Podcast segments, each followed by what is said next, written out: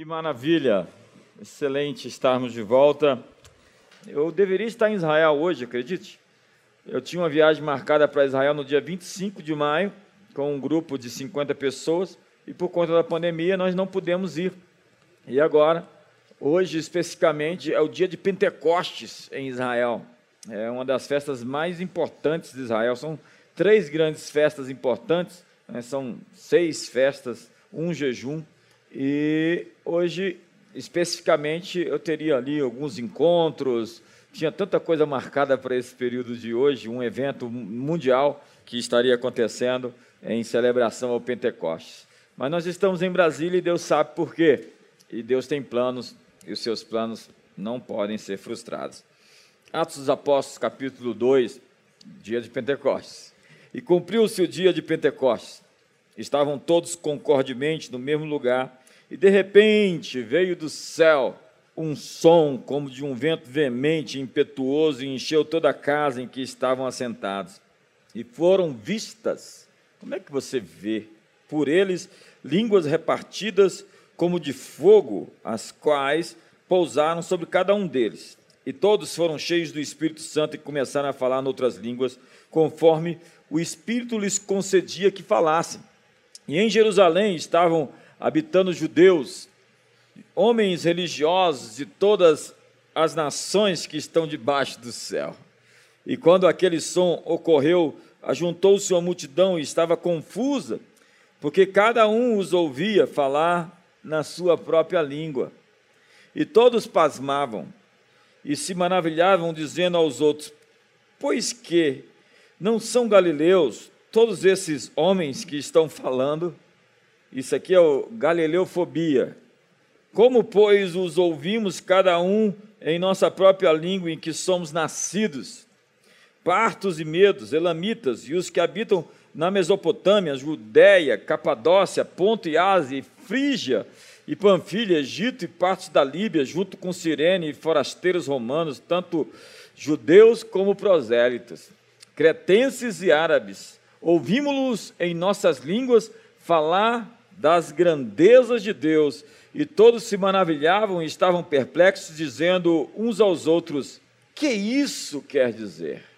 E outros, zombando, diziam: Estão bêbados, estão cheios do mosto. Pai, muito obrigado, porque hoje é dia de Pentecostes. E há dois mil anos esse dia mudou a história da igreja. Na verdade, a igreja emerge no dia de Pentecostes e que hoje, nesse dia, venhamos a emergir outra vez. Senhor, faz de novo, em nome de Jesus.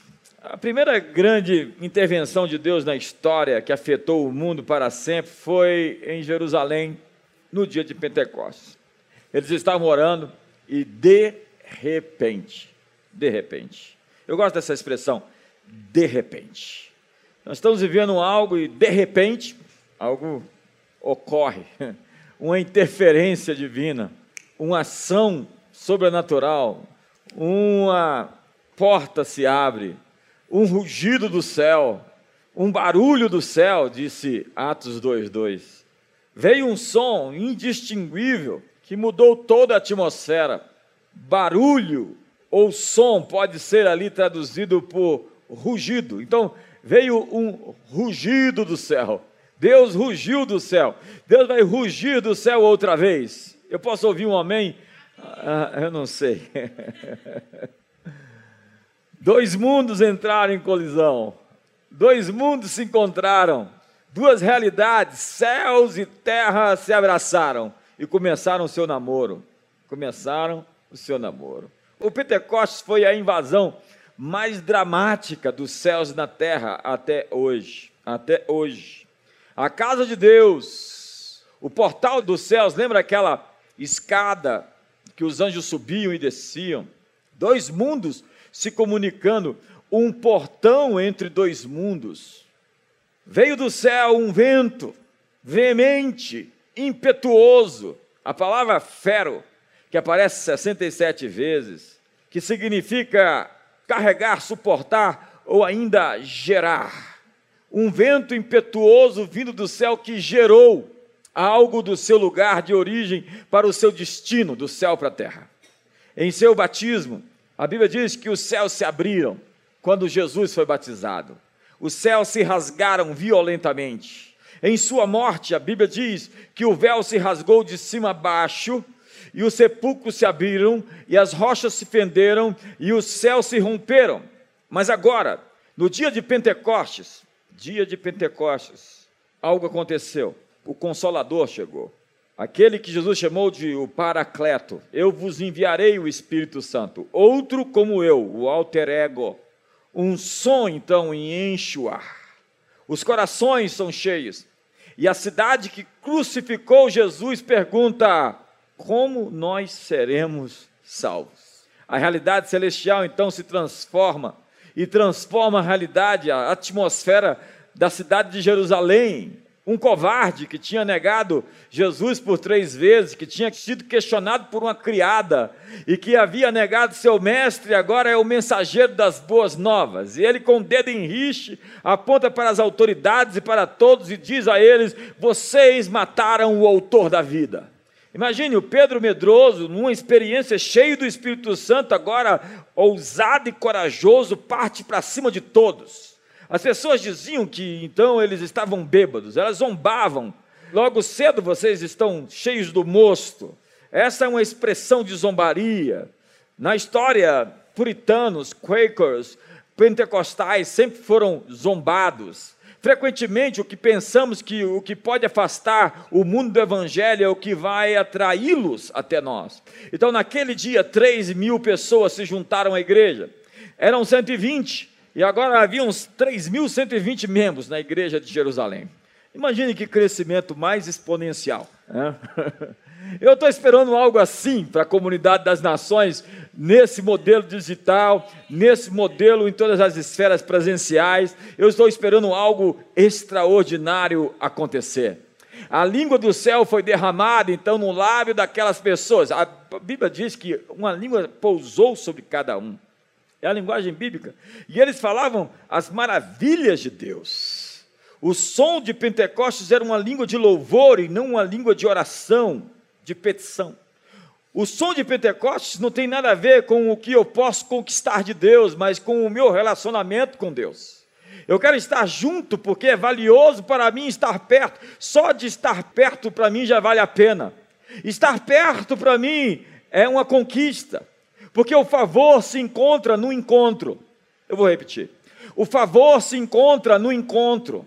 Isso em relacionamentos individuais, com pessoas, e isso implicitamente, especificamente, sobre a sua relação com Deus. Ao se encontrar com Deus, a atmosfera muda. Quando você aparece, a atmosfera muda, porque você se torna radioativo. Lembra de Moisés? Ele tinha um rosto que resplandecia. Paulo disse que na velha aliança Moisés tinha um rosto que resplandecia. E ele disse: Não será o ministério do Espírito Santo, do Espírito da nova aliança, muito mais, ainda mais glorioso? Onde eu quero chegar? Eu quero dizer que nós não vimos nada ainda. O que está para acontecer é inédito.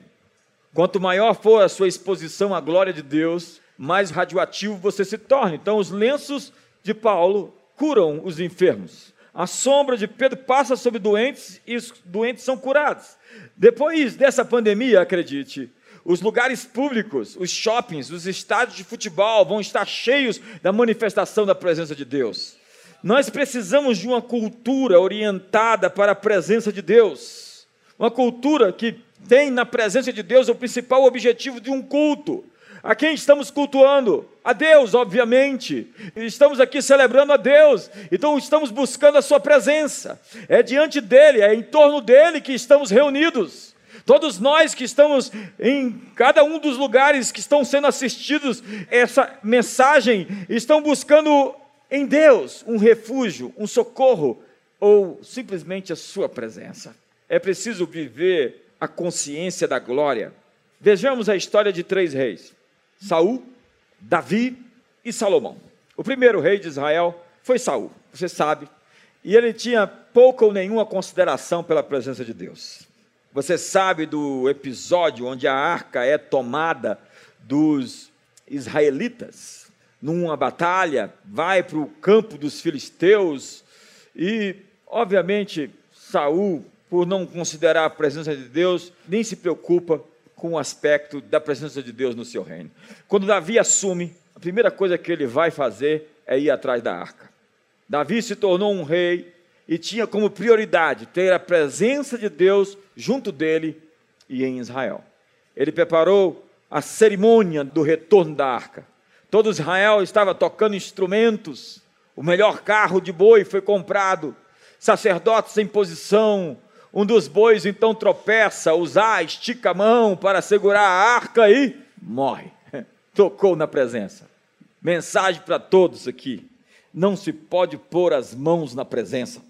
A presença não pode ser controlada pelo homem. Em 2 Samuel 6 e 11, a arca na casa de Obed-Edom abençoou todos na sua casa. Davi ouviu isso, se preparou de novo para trazer a arca, estudou as escrituras, agora nada de carros de bois, mas varas sobre os ombros dos sacerdotes, e a presença de Deus será levada nos ombros. A presença de Deus será levada nos ombros. Como diz o Bill Johnson, é como ter uma pomba sobre os ombros. Davi então tira suas roupas reais e veste a sua túnica sacerdotal. e eles andam seis passos e sacrificam um boi. Mais seis passos, sacrificam outro boi. Davi vai à frente, feliz, pensa em alguém alegre, contente, dançando com todas as suas forças.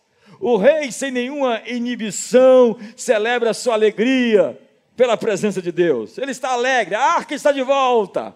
Todo o povo estava reunido, cantando e dançando. Era um verdadeiro Pentecostes. Mas havia uma falta notável.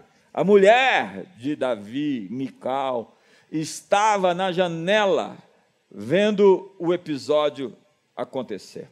Mical então chama Davi de vulgar. O texto está em 2 Samuel 6, verso 20, que diz: Então Davi voltou para abençoar sua casa, e Mical, filha de Saul, saiu a encontrar-se com Davi e disse: Quão honrado foi o rei de Israel, descobrindo-se hoje aos olhos das servas de seus servos, como sem pejo se descobre um indivíduo qualquer, um indivíduo qualquer. Como seu pai, Mical, desprezava a presença de Deus. E adoração extrema ofende pessoas frias. E parece tolice para quem está distante. Davi então responde: Disse, porém, Davi a Mical: perante o Senhor, que escolheu a mim, ao invés do teu pai, e a toda a sua casa, estabelecendo-me por chefe sobre o povo de Israel, o povo do Senhor. Sim, foi perante o Senhor que dancei, e perante ele ainda hei de dançar, também ainda mais do que isso me envelhecerei, e me humilharei aos meus próprios olhos mas das servas de quem falaste, destas serei honrado. Davi está dizendo que só estava se aquecendo. Aqui, se aquilo que a vergonha que parecia, a ideia de que ela estava envergonhada pelo modo do seu marido, ele estava avisando a ela: se prepare, porque vai ficar pior você vai ficar ainda com mais vergonha no futuro. No verso 23, diz Mical, filha de Saul, não teve filhos, até o dia da sua morte.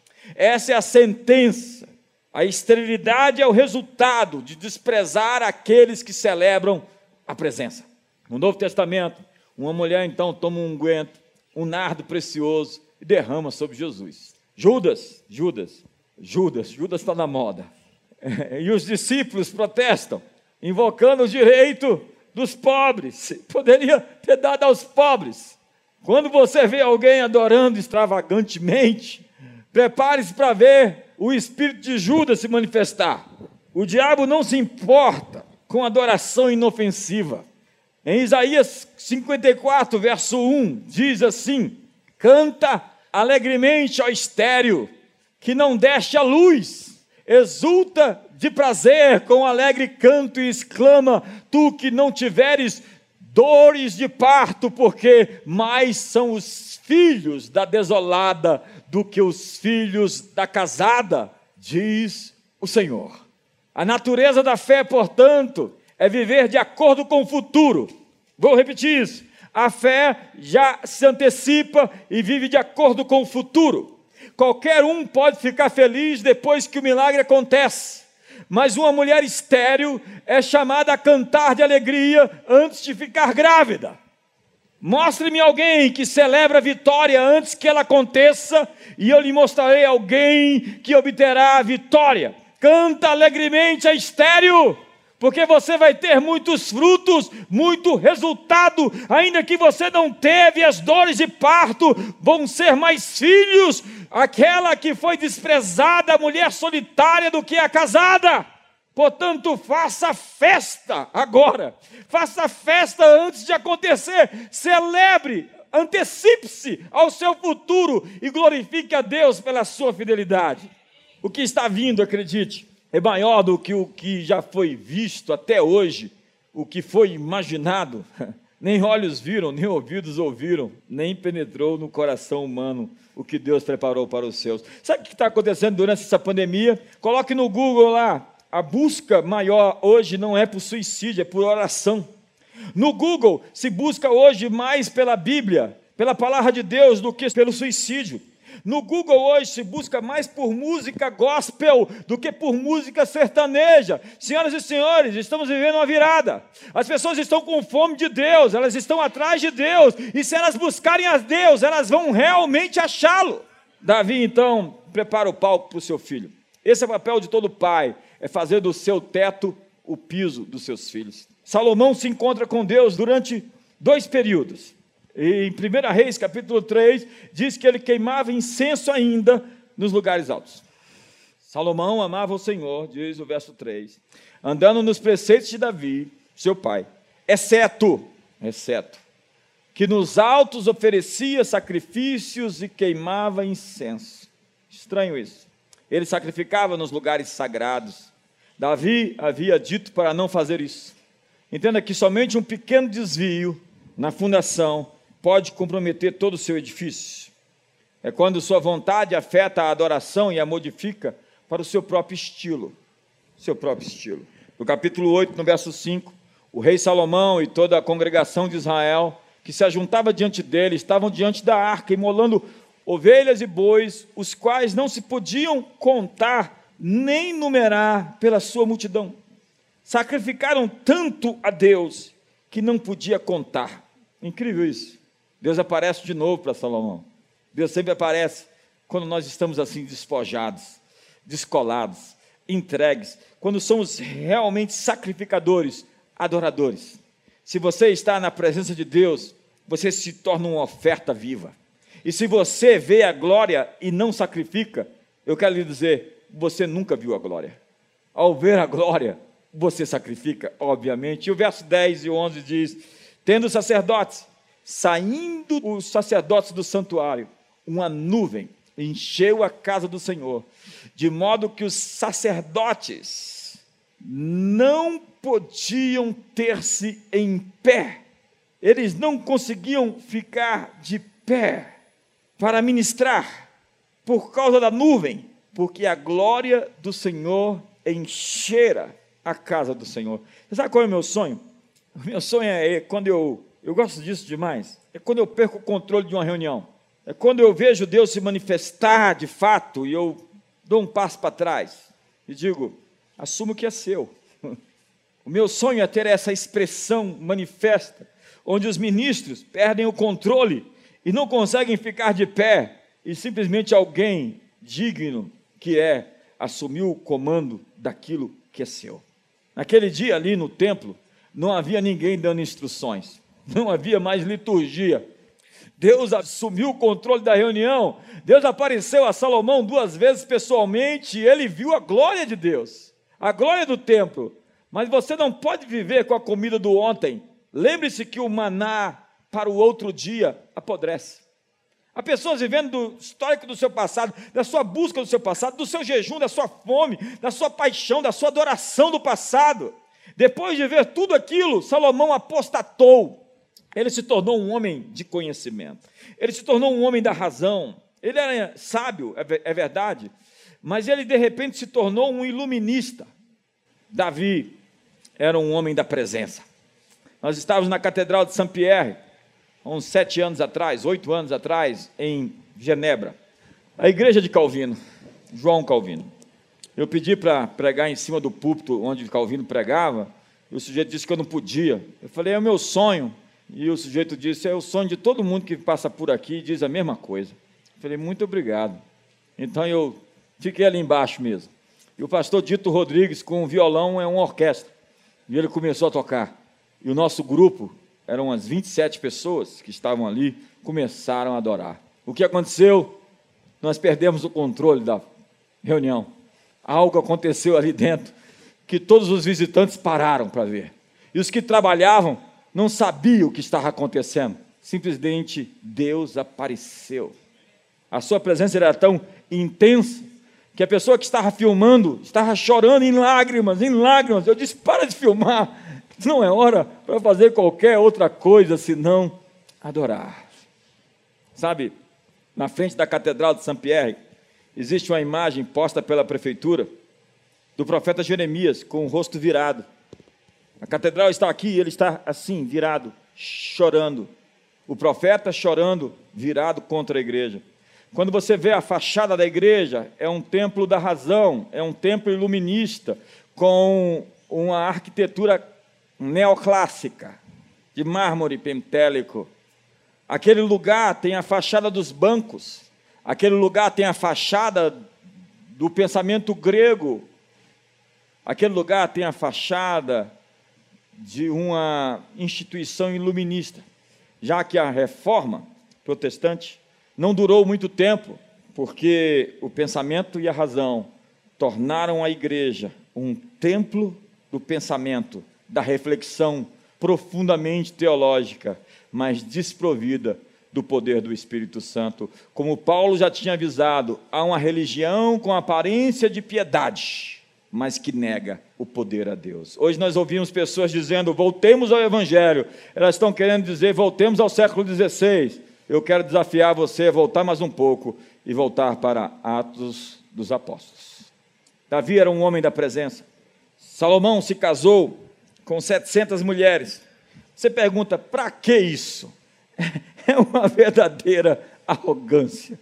Ele tinha 700 mulheres, 300 concubinas.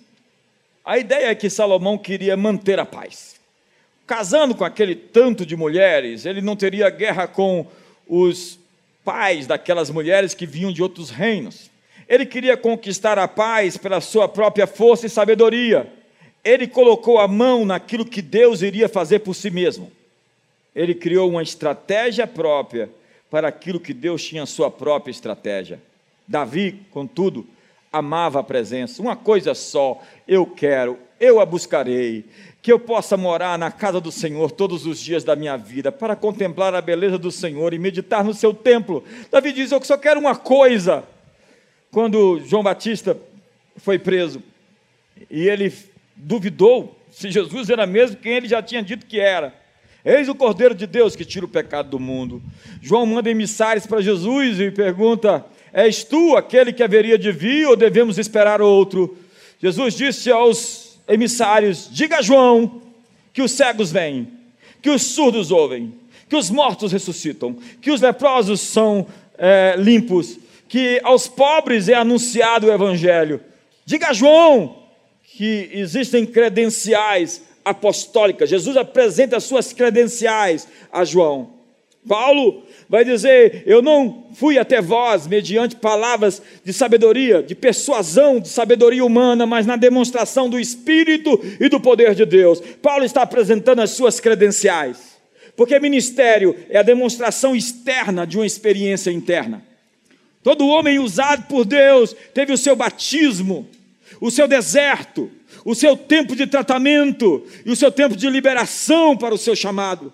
E cada deserto depende, obviamente, de você aprender as lições que precisa a fim de chegar à sua próxima etapa. John Bunyan escreveu O Peregrino. E ele foi marcado pela visão de um homem com roupas em farrapos, de costas para sua casa, com um livro na mão e um fardo nas costas. Ele estava preso em Bedford Bridge e escreveu o Peregrino, inspirado por um sonho. Charles Spurgeon viu a grande carruagem de Cristo rodando do começo ao fim da Inglaterra com rápidas vitórias. O que dizer de Dwight Moody, D.L. Moody, um homem que saqueou o inferno em mais de meio milhão de almas, que foi visitado pelo poder do Espírito Santo em plena praça pública na Nova Inglaterra e ficou cheio do Espírito Santo a ponto de pedir para Deus retirar sobre ele a sua mão, porque ele não aguentava mais tanto da presença de Deus. O que dizer de Charles Finney, um advogado que foi visitado por Deus na floresta.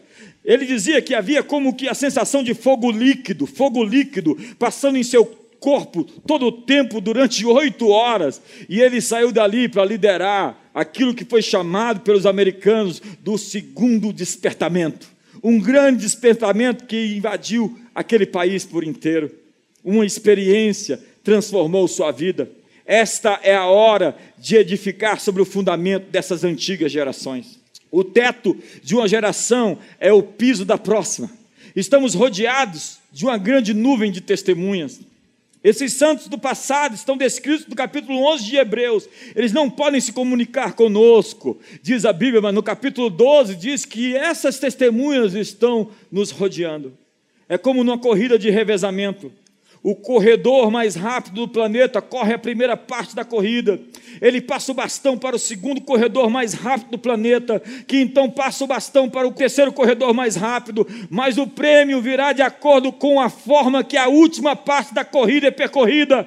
Nós temos recebido bastão, geração após geração, e todos estão esperando para ver o que nós vamos fazer com aquilo que nos foi dado. Herança é o elo entre as gerações. Um homem justo deixa herança aos filhos dos seus filhos. Nós recebemos o que alguém pagou o preço por nós. Herança é receber a bênção que você não fez nada por ela. Muitos suportaram a ridicularização, a perseguição em seus dias, sofreram para nos deixar um legado. A Assembleia de Deus está fazendo 110 anos. Devemos honrar as gerações passadas. A cura acontece quando os pais convertem o seu coração aos seus filhos. Temos que honrar as gerações passadas que pagaram o preço por nós. E como nós vamos fazer isso? Erguendo monumentos ao avivamento. Muitos construíram monumentos para o passado, em vez de perceber que tinham a responsabilidade de levar adiante a chama. Nós honramos as futuras gerações quando levamos a chama deles para o futuro. Assim, por vezes, o avivamento tem se transformado em um monumento.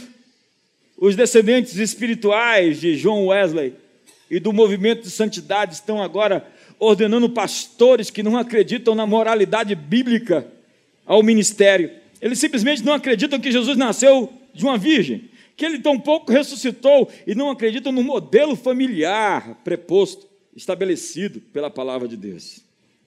A Yale University, outrora um centro de formação de reavivalistas, está agora promovendo uma visão de mundo de completa oposição ao reino de Deus. A Genebra de Calvino se tornou um centro secularista e humanista. As igrejas se transformaram num templo da reflexão, da razão, templos iluministas. É incrível, como disse agora um ministro do Supremo, o problema do mundo é o pré-iluminismo. Está jogando fora toda a nossa herança conquistada. Ei, tire a sandália dos seus pés, porque o lugar que você pisa é santo. A honra que Eliseu deu a Elias, o seu pai espiritual, foi sair e usar o que ele tinha recebido. Jesus soprou sobre os discípulos e os comissionou a fazer as mesmas obras e disse: Obras ainda maiores fareis. John G. Lake foi um avivalista que tinha tantas curas no seu ministério que a cidade de Spokane, onde ele morava em Washington, foi declarada a cidade mais saudável de todo o país. A unção sobre John Wesley era tão poderosa que ele podia falar e ser ouvido em uma multidão de milhares de pessoas. Deus amplificava a voz dele. As pessoas, quando o ouviam, caíam sob o poder de Deus. Dizem que a Inglaterra não passou por uma revolução sangrenta como a França iluminista, por conta de Wesley.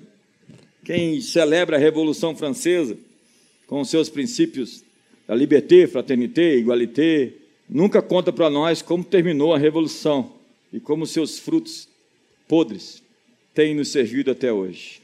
Hoje existem mantos enterrados, poços entulhados, fontes que precisam voltar a jorrar no mundo. Muitas das vitórias das gerações passadas se tornaram, na verdade, fortalezas de morte espiritual. Mas quando Eliseu estava morto e alguém caiu morto no seu túmulo e tocou os seus ossos, voltou a viver. Quando Jacó voltou a Canaã, ele teve que desentulhar os poços dos seus pais. Senhoras e senhores, nós precisamos hoje desentulhar os poços. Disse que James Edwin, professor da faculdade de Eton, levou alguns de seus alunos numa rápida viagem à Inglaterra. Isso aconteceu em 1940.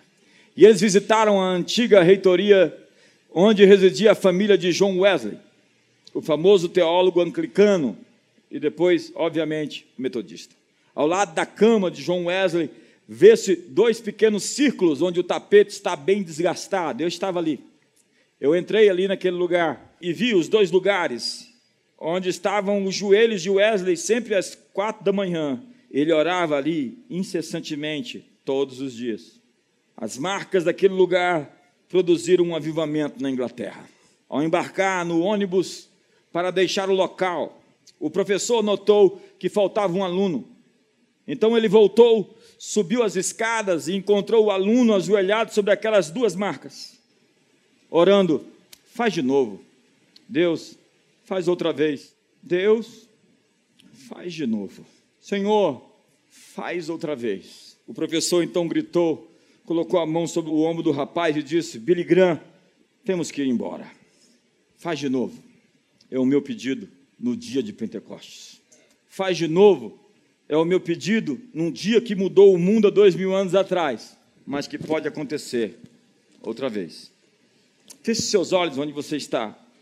Hoje é o dia de pegar a chama, porque o trabalho de Deus é acender a chama, o trabalho do homem é manter acesa. Talvez alguns de vocês estão meio apagados, frios, mornos. Talvez alguns de vocês desistiram de crer no que criam antes. Talvez se entregaram ao cinismo, de acreditar que o mal é poderoso e está vencendo. Lamento dizer, ou melhor, celebrem dizer a todos vocês que estamos numa curva e depois dessa curva tem uma grande reta, onde nós vamos poder acelerar para alcançar nosso voo. Deus, faz outra vez. O Senhor derramou o Espírito Santo em Pentecostes a igreja invadiu o mundo, conquistou nações, impérios caíram, reinos sucumbiram, e a igreja está aqui há dois mil anos e continua firme e poderosa. E na próxima quinta-feira estaremos de novo aqui. E daqui a cinco mil anos estaremos juntos. Obviamente, se você estiver do lado certo e se eu também permanecer assim. Aquele que está em pé cuidado para que não caia. Mas fiel é aquele que te chamou para lhe manter de pé até aquele grande dia. Pai, hoje, põe fogo em nossos corações. Como dizia João Wesley, ponha fogo no seu sermão ou ponha seu sermão no fogo. Eu quero hoje pedir fogo e paixão, que sejamos avivalistas, transformadores que não se adequam, não se amoldam, não se tornam complacentes, indolentes, secos, estéreis, gente que simplesmente se acomoda na história. Estamos aqui para mostrar as nossas credenciais. Famílias são restauradas, cegos enxergam, surdos ouvem, pessoas são transformadas. Estamos aqui para mostrar nossas credenciais apostólicas e dizer que o Cordeiro veio ao mundo e venceu, e queremos oferecer a Ele a recompensa dos seus sacrifícios. Portanto, toda porta do inferno que se abriu, nós dizemos a você: você não tem poder, você não é páreo para a igreja de Jesus. Nós dizemos aos demônios e às forças do mal: sequem-se, até a raiz, doença sexy. Hoje, nessa casa, toda a opressão e todo o peso, nós ordenamos, nós comandamos vocês, forças do mal, se afastem dessa família. Espírito de divórcio, espírito de depressão, de opressão, de tristeza, espírito de morte. Nós ordenamos a você fora dessa família, fora dessa casa, fora desse homem, fora dessa mulher, fora dessas crianças. Nós liberamos o reino de Deus, o fogo, liberamos o Pentecostes, o derramar do Espírito Santo, o falar em outras línguas, os dons espirituais, os milagres, a operação de sinais, maravilhas, prodígios, a interpretação, as profecias, a fé. Liberamos, Senhor, hoje os dons, liberamos hoje os anjos, liberamos o Espírito Santo, liberamos hoje a tua presença. E nos tornamos adoradores extravagantes, que são capazes de gritar, são capazes de celebrar, são capazes de se emocionar, que não se envergonham do Evangelho, mas que abraçaram a vergonha da cruz e celebram o carpinteiro de Nazaré como o Rei dos Reis e o Senhor dos Senhores. Estamos aqui hoje para te glorificar, exaltar o teu nome, bem dizer, nesse dia de Pentecostes. Faz de novo, faz outra vez. Levante as suas mãos. Levante as suas mãos. Eu sinto que Deus quer te visitar hoje no seu lar. Quer te visitar hoje na sua casa. Quer visitar hoje seus parentes, sua família, suas finanças. Simplesmente levante as suas mãos e o adore. Receba nessa noite o batismo no Espírito Santo. Receba nessa noite, o dia de Pentecostes, uma língua que pouse sobre você, esse ruído, esse som impetuoso, poderoso, esse rugido do céu à terra, que seja uma mudança de fase, uma mudança de estação, e simplesmente se concentre em Sua presença. Hoje valorize a Sua presença, seja sensível à Sua presença, ignore o inimigo por um instante agora Ignore seus problemas e se concentre nele. O salmista disse: Ainda que eu andasse pelo vale da sombra da morte, eu não temeria, porque tu estás comigo. Ele tem olhos na presença, em me vindo temor, hei de confiar em ti. Põe os seus olhos sobre ele, como diz Josafá, vê essa grande multidão que vem contra mim. Todavia, nossos olhos estão postos em ti. Hoje, fixe nele e ao dormir essa noite, se esforce para ter consciência da Sua presença. Consciência da Sua presença. Qual é a sua consciência? É das trevas? É do mal? É dos problemas? Ou é dele? A sua força. Esse era o segredo de Davi um homem consciente da presença. Quando olhou para Golias, disse: Ele é um incircunciso, ele está descoberto, ele não tem aliança com Deus. Como Josué e Caleb disse: Foi-se deles a sua segurança, foi-se deles o seu amparo. Se a presença de Deus está conosco, nós vamos comê-los como se come o pão. Tudo o que você precisa é Deus do seu lado. Deus do seu lado te faz maioria. Deus do seu lado te faz vencedor. Como disse Jeremias, o Senhor está ao meu lado como um poderoso guerreiro. Como disse o salmista Davi, o Senhor está entre aqueles que me ajudam. Como disse o apóstolo Paulo, maior é o que está em mim do que aquele que está no mundo. Como disse Jesus, eu vos enviarei o Espírito Santo ele está no meio de vocês e estará em vós. O Paracleto, o ajudador, o consolador, o amigo fiel, o advogado, um como eu, o alter ego. Hoje eu abençoo sua vida. Receba o poder do Espírito. Receba a vida no Espírito. Manifeste o fruto no Espírito. Seja poderoso no Espírito nesse dia de Pentecostes. Deus está reativando você, levando você para um novo nível, uma outra frequência. uma nova estatura. Que o amor de Deus, a graça de Jesus e a comunhão do Espírito Santo seja sobre a sua vida. Levante suas mãos e adore a Deus ainda.